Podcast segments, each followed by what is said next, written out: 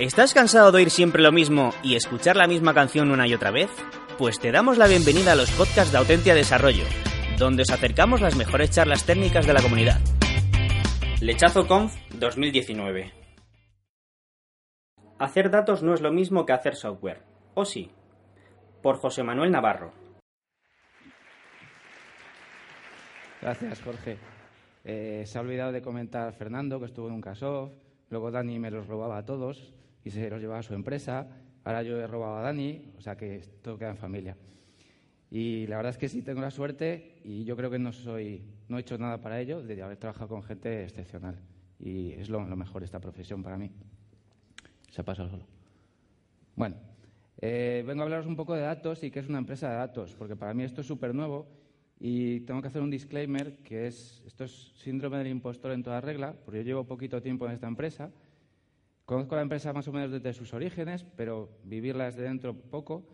Y para poder contar un éxito y un fracaso, he tenido que ir preguntando a la gente. Entonces, cada uno me decía una cosa. Entonces, no voy a contar un éxito, voy a contar unos cuantos y fracasos, pues también, unos cuantos. Y para mí lo peculiar es que esto es una empresa de datos y yo vengo del mundo del software, de hacer software. Y la verdad es que estoy aprendiendo mucho y, me estoy dando cuenta que hay ciertas similitudes, pero que no es lo mismo, ¿vale? ¿Qué es Urban Data Analytics? Bueno, pues es una empresa de tecnología y datos, más datos quizás que tecnología, aunque se están fusionando, que lo que hacemos es ayudar a la gente a que tome buenas decisiones en un momento importante y arriesgado que es ¿qué hago con mi casa? O me la compro, la alquilo, eh, me espero, mm, me piden, la tengo en venta, me piden una rebaja, la acepto o no la acepto. Yo la cagué en su momento, soy de la época de la crisis, me compré una casa en el pico de la burbuja y luego eso no había Dios que lo, vendiese. Entonces, bueno, digamos que me toca. El problema que intentaba resolver me toca, ¿vale? Entonces, ¿qué es una empresa de software? Vosotros seguro que sois del mundo software, relacionados de alguna forma o de otra. ¿Qué es para mí una empresa de software? Pues una máquina de convertir ideas en soluciones, ¿no? A través, se cristaliza, se, se, se hace a través de software digital, o sea, una pantalla a través de la que haces algo, para que un cliente, un usuario, saque algún tipo de beneficio. Sencillo, como un chupete. Pero es que una empresa de datos para mí es más sencillo todavía. es produce un dato de valor, de valor de verdad, que alguien esté dispuesto a pagar por ello, que tiene tela, pagar por un dato y dáselo. ¿Ya está? Simplemente eso. O sea, es todavía más simple. Más simple, pero no más sencillo. Entonces, en este mundo de empresas de datos, eh, pues seguro que vosotros habéis sido usuarios. Bueno, los que seáis muy millennials aquí, no, habréis, no habréis utilizado esto. Los que ya tenemos 40 o más, pues buscábamos los teléfonos de los amigos ahí para llamarles y hacerles alguna broma.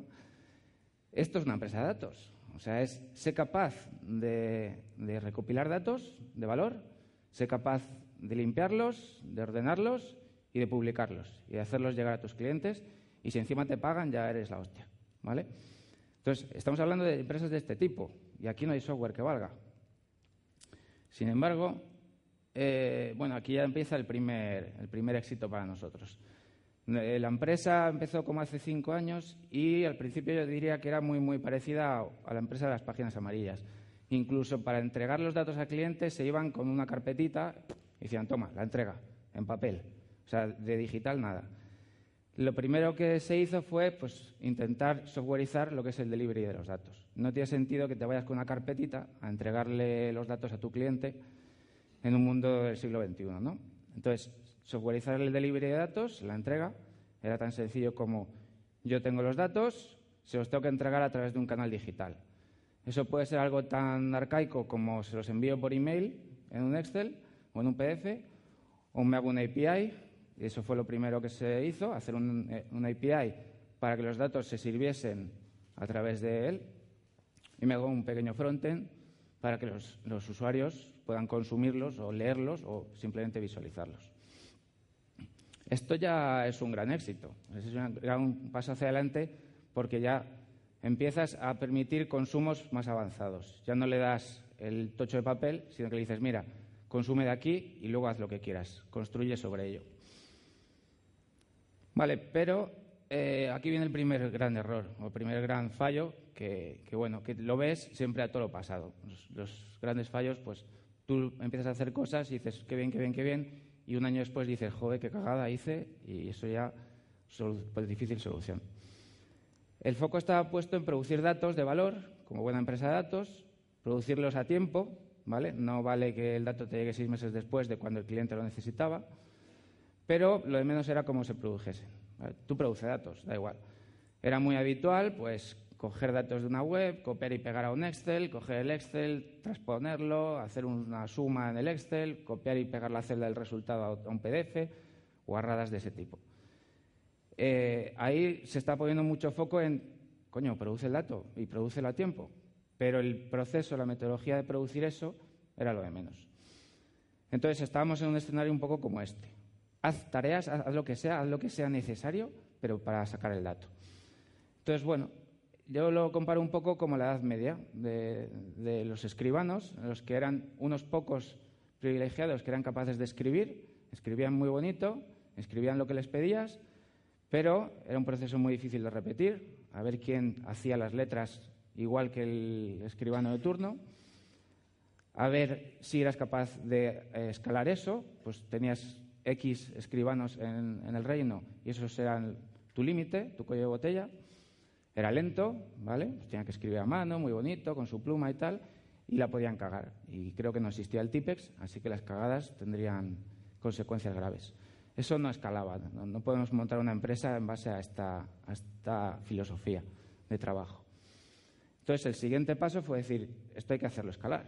¿Y cuál fue el paso? Pues igual que softwareizamos el delivery y permitía muchas más cosas, vamos a softwareizar la producción de datos.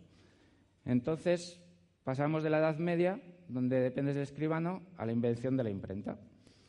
Y al inventar la imprenta, pues realmente empiezas a, crear a tener algo industrializable.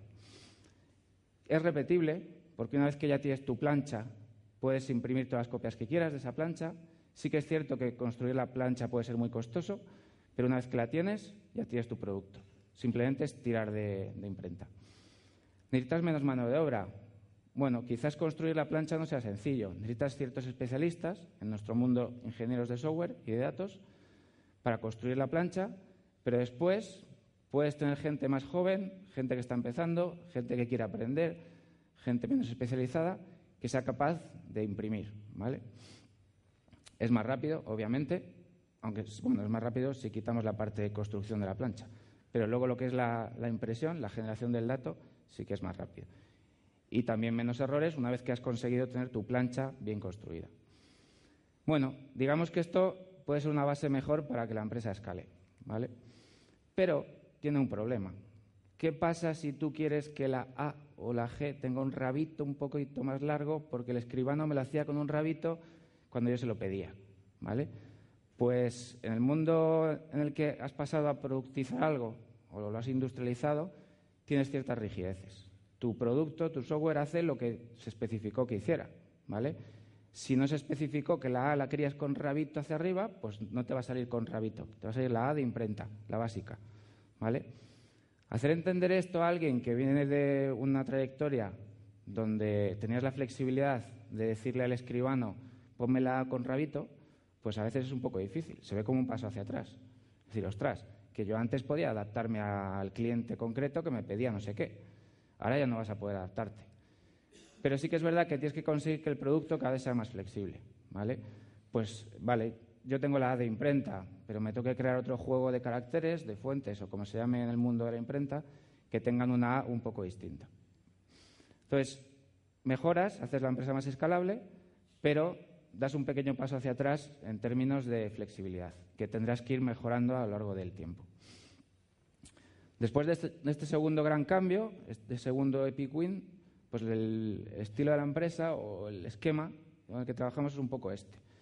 Tenemos una parte de datos que se encarga de producirlos, ¿vale? Esto es la panacea para un desarrollador, por lo menos yo que vengo del mundo de backend, porque no hay frontend. Es maravilloso.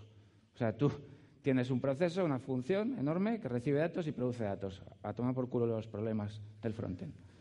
Perdón por los frontenders. Entonces tú produces datos y esos datos, ¿qué pasa? Pues que los coge otro software que ya sí que se encarga de o servirlos al cliente o de visualizarlos o de hacer mm, animaciones bonitas con ellos. Y en este escenario, pues hay, hay, no se ven los colores, pero bueno, la parte de la izquierda es azul, la parte de la derecha es verde, hay un choque de culturas, ¿vale? Hay, digamos, como dos placas tectónicas que se juntan en un sitio y donde se juntan las placas tectónicas, ¿qué ocurre? Pues que se monta un volcán. Y eso da calorcito y ahí sueltan chispas. En este volcán, pues es donde nos encontramos la parte más analítica de negocio, más de, sí, de negocio, gente de negocio, más cercana a cliente, digamos, y la parte más tecnológica eh, de la empresa, que intentamos también hacer entender nuestra forma de, ver las cosas y de hacerlo, ¿vale? Y a mí me gusta, más que pintarlo como un volcán que se echa chispas, pues me gusta pintarlo así, ¿vale? Fijaros que es un yin yang, pero muy patatoide, porque eh, no quiero presentar perfección, ni mucho menos. O sea, somos una patata muy deforme en el que cada día hacemos todos los esfuerzos posibles por hacerla un poquito más redondita. Pero lo importante del yin yang no es si es redondo o no lo es, lo importante es que hay un poco del uno en el otro y del otro en el uno. En nuestro caso se traduce a no seríamos capaces de hacer datos sin software y no seríamos capaces de hacer software sin datos estamos condenados a entendernos, ¿vale? Los perfiles más analíticos, data scientists, eh, de negocio, analistas, etcétera, estamos condenados, están condenados ellos a entenderse con los ingenieros de software y todos los que trabajamos en software porque nos necesitamos los unos a los otros. Tercer epic win, pues en esta línea de crear un yin yang donde nos entendamos, lo que conseguimos es poner las buenas prácticas de la ingeniería de software clásica al servicio de la gente de datos. ¿vale? Buenas prácticas como estas, que no voy a contar ninguna, son muy básicas o muy conocidas para el mundo del software, pero cuando tú se le cuentas esta historia a un data scientist que estudió estadística o a un tío de negocio urbanista o algo así, pues cuando le cuentas qué es Git y para qué sirve y lo que podría llegar a hacer, pues te mira con cara de decir, ¿qué me estás contando?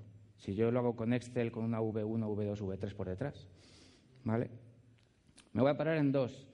Los deploys. Los deploys es algo que conocemos todos, pero quizás estamos acostumbrados y conocemos hacer despliegues de nuestro código de forma consistente, íntegra, verificada, eh, todo lo que queráis. Pero en nuestro caso eso no era lo importante, aunque también, pero lo importante de verdad era hacer despliegues de datos. O sea, poner los datos en producción, esos datos que producíamos, ponerlos en producción. Y hasta que no inventamos el palabra data deploy, nos rompimos la cabeza, no fuimos capaces de poner el concepto encima de la mesa y empezar a darle una solución de verdad. Antes de eso era un haz un dump de esta base de datos y mételo en la otra. Y eso no es un deploy. Otro caso, el testing. Pues también lo tenemos todos súper asumido, que significa hacer testing. Pero cuando haces testing de código, al final tienes una mentalidad muy binaria. Y de hecho los ingenieros de software somos muy binarios. En la vida también. O funciona o no funciona. No me cuentes milongas. O el test pasa o el test no pasa. Pero cuando vas al mundo de los datos, las cosas no son tan sencillas, ¿vale? Tú puedes tener un espectro, pasas de un mundo binario a un mundo analógico. Puedes tener un espectro infinito de niveles de calidad. Entonces tú tienes que decidir dónde quedarte. ¿Vale? Tú quieres datos perfectos, pues necesitas tiempo infinito. ¿Quieres datos medio perfectos? Pues infinito partido por dos, más o menos.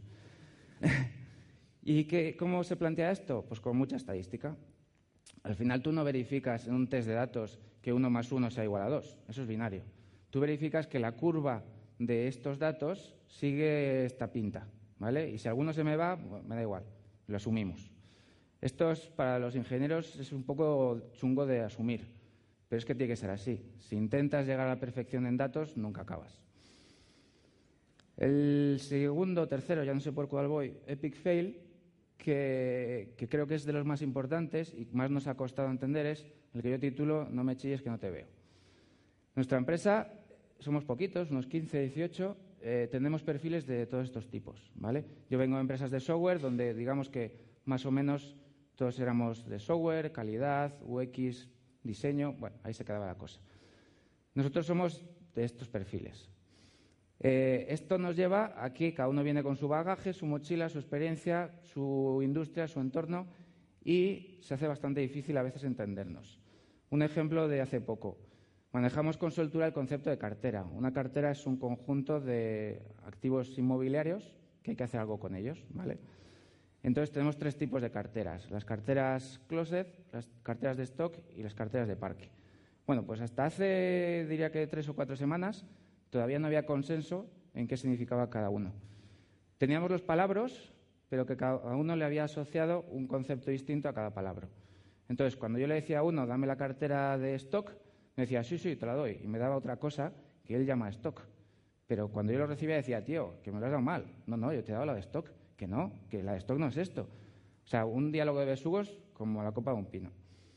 Esto, yo es la primera vez que me ha pasado, pero a todo lo pasado digo, ostras, es que es normal. Si no nos paramos a entendernos, a poner una base de vocabulario común, difícilmente vamos a avanzar a partir de ahí. ¿Qué tenemos o qué teníamos? Pues una torre de Babel súper chula, ¿vale? ¿Y cómo lo hemos solucionado? Con el Epic Win de un puto diccionario.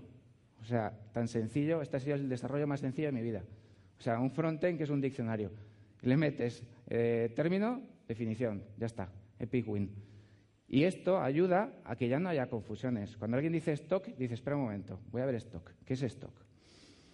Otro epic fail, pues automatizar es bueno, pero quedarnos en el 90%. Puede parecer que vas a mejorar, pero la realidad es que el proceso, cuando hablamos de automatizar, es un proceso, un pipeline que tienes que hacer cinco cosas y por circunstancias, mm, rapidez, eh, dificultad o por lo que sea, dices, mira, el paso tres, que lo haga alguien a mano, porque es que si no, nos vamos a tirar tres meses más aquí intentando automatizarlo. Vale, pues en el momento en que ya metes factor humano, ya empiezan los problemas. Porque esa persona se tiene que dar cuenta, acordar de hacer el paso 3. Lo tiene que hacer correctamente, lo tiene que hacer en el momento. Es un humano. Como todos los humanos vais a cometer errores. Yo no, los humanos, vosotros. Eh, entonces, tenemos el factor de error humano. Y al final, pues el resultado no tienes garantías de que sea correcto. ¿vale? Tienes que poner en duda y empiezas a decir, bueno, pues hacemos un QA del resultado. Ya tienes más factor humano. Entonces, eh, o automatizas del todo o no automatices, déjate de bobadas. Porque si automatizas al 90% has perdido tiempo y no has conseguido beneficios, prácticamente. Y el último Epic Win es un palabra también que descubrimos hace un año así, que era DataOps. Y dije, bueno, ya estamos con las buzzwords, vamos a mezclar data con Ops para que suene a DevOps y así nos llevamos de calle a los desarrolladores, montamos una conferencia que se llame DataOpsConf y ya está hecho el negocio. Pues sí, Puede que haya algo de eso, pero sí que es verdad que cuando empiezas a rascar, sí que tiene cierto sentido lo que hay, ¿vale? Yo no voy a contarlo porque tiene tela, pero Dataos es un término que ha salido de empresas gordas y, de hecho, el creador de Postgres está involucrado ahí en su definición, o bueno, empujando el concepto. El creador de Postgres, ¿eh? que no es cualquier Mindundi. Gente que viene de Facebook, gente que ha tratado con muchos datos. Se han inspirado en cuál era la filosofía y la cultura DevOps, de entrega continua, eh, entrega rápida, bueno, pues todo lo que sabéis de DevOps. Pero yo, como me gusta la historia porque viví en Salamanca y allí la historia se te empapa, seguí rascando y llegué hasta 1985 a un israelita que escribió un libro que se llama The Goal, que la verdad es que como que todavía estoy intentando digerir todo lo que cuenta el tío. Y realmente es el germen de la cultura DevOps, ¿vale? Eh, las teorías que cuenta este tío la teoría de restricciones, Theory of Constraints, es el germen que luego cogió uno de Haití y dijo, esto lo voy a aplicar yo a, Haití. Y yéndote al origen, yéndote a la fuente de la verdad, al tío que ideó, pensó en todos estos problemas, los pensó para un entorno muy industrial, año 85, robotización, optimización industrial. Él pensó cómo optimizar las cadenas de producción para que no hubiese cuellos de botella. Luego vino el otro, que no me acuerdo cómo se llama, que lo aplicó lo mismo a Haití, pero cuando vas al origen, dices, ostras, es que lo que hacen en las cadenas de producción industrial, de que un paso, eh, el resultado de un paso es el input del siguiente, se generan cuellos de botella, eh, da igual que un paso produzca muy rápido si el siguiente paso no es capaz de eh, seguir el mismo ritmo, lo que consigues es saturar el siguiente paso. Todo eso que contaba aplicado a, una cadena industrial, lo llevas a día de hoy al mundo de los datos y dices, coño, es que encaja. Es que es así. Es que da igual que tengas un pipeline de producción de datos súper eficiente, que todas las noches te genera un dataset perfecto, si el siguiente paso es 100% manual, tienes a cinco data scientists haciendo gráficos, analizando a ojo, que puede que sea necesario, pero ¿para qué has automatizado tanto el principio si no eres capaz de que el siguiente siga ese ritmo? Entonces, habla de cosas como balancear cargas, habla cosas como que trabajar menos a veces es bueno, ya termino, trabajar menos a veces es bueno, no para la persona en sí, que también, para la empresa. A veces, ciertos puestos, tenerles a media jornada es mejor que a jornada completa. Esto es, para mí era, ostras, no me jodas, ¿cómo va a ser así? Y el tío lo demuestra. Entonces, bueno, ese es un poco el punto en el que estamos, de rebuscando más a fondo en ideas muy antiguas que se han aplicado en otras industrias y que yo creo que en el mundo de los datos deberíamos rescatar y empezar a reaplicar. Y es, por ejemplo, la, corriente esta de DataOps es un poco a donde, nos lleva. Y nada, creo que no me he pasado mucho. Así que os dejo el lechazo.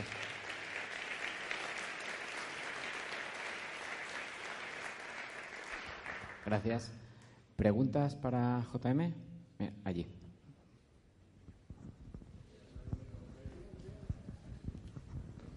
La pregunta de Nacho me la esperaba.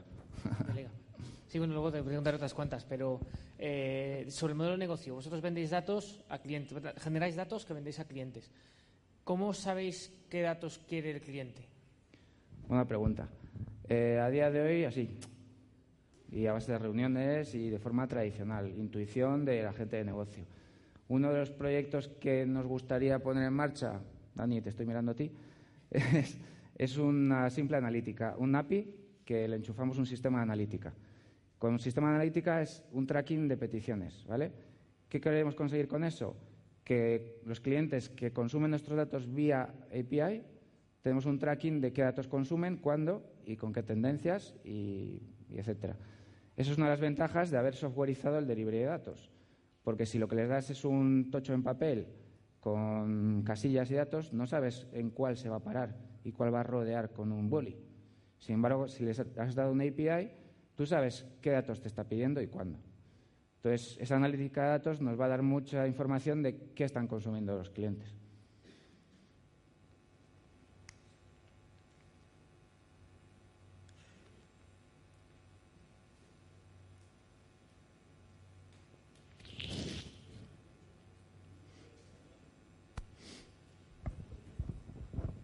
Eh, a mí me ha llamado bastante la atención que hayas, o que digas que la solución eh, para la taxonomía ha sido un diccionario y que ha sido súper fácil. Porque, o sea, ¿te has encontrado algún caso en el que, o sea, es para ingeniería el término significa una cosa, para negocio significa otra y o sea, es imposible ponerlo en de acuerdo? Bueno, antes mentí un poco. Ese frontend súper sencillo que dije es término y definición, tiene una tercera columna que es contexto. Entonces, para este contexto, este término significa esto, pero para otro contexto puede significar esto otro. Eso mete en la conversación, ya no es, oye, hazme X, es, oye, hazme X, te estoy hablando del X en el contexto no sé qué, ¿vale? Eh, esto es un work in progress en toda regla, ¿eh? O sea, el frontend este se ha liberado la semana pasada. Entonces, lo que vamos a intentar es, y esto seguirá durante los próximos meses, cada vez tener menos confusiones a través de ese diccionario y lo que se nos siga ocurriendo. Porque sí que es posible que ese diccionario llegue un momento en que ya haya llegado, ha cumplido hasta donde pueda y no sea suficiente. Este diccionario está englobado dentro de otra iniciativa más grande todavía, que es el proyecto de metadata, que no es solo dar definiciones a las cosas, sino es dar metadatos a los datos. Nosotros damos un dato que es 10. ¿Y 10? ¿10 qué? 10 unidades, 10 euros, 10, y además 10 cada cuánto me lo das cada trimestre, cada mes. O sea, todos esos metadatos que están asociados a los datos era algo que también hemos descubierto últimamente, que no los teníamos o estaban flotando en el aire, pero sin mucha conciencia de ellos.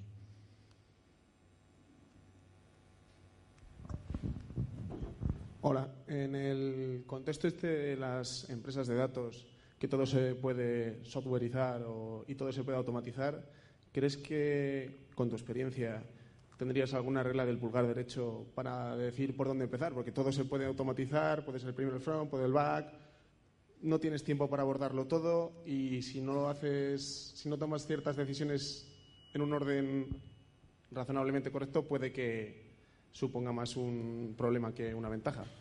Yo no soy tu hombre porque, además de que llevo relativamente poco en esta empresa, es mi primera empresa de datos. O sea, es la primera vez que trabajo en una empresa de datos.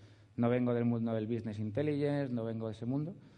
Entonces, eh, ya en estos meses que llevo me he pegado muchas tortas y me quedan muchas por pegarme. Entonces, no tengo todavía entrenada la intuición como para decirte, mira, si tiene esta pinta, mejor sí, y si tiene esta otra, mejor no. Pero yo creo que por aquí hay gente que también ha trabajado en datos que a lo mejor luego te pueden ayudar. Yo sí que, una, pensando ahora, entré el primer día diciendo que hay que automatizarlo todo y ahora digo, ostras, es que automatizarlo todo es mucha tela. Es como cuando empiezas a hacer QA y dices, voy a hacer todos los test automáticos, hasta los de web con Selenium y luego dices, bueno, va a ser que todos no. Muy bien, muchas gracias. Un aplauso para JM.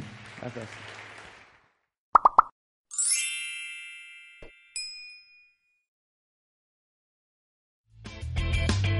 Si te ha gustado el podcast y quieres estar a la última en tecnología, suscríbete a nuestro canal de iVoox y escúchanos donde quieras. Para más información, autentia.com.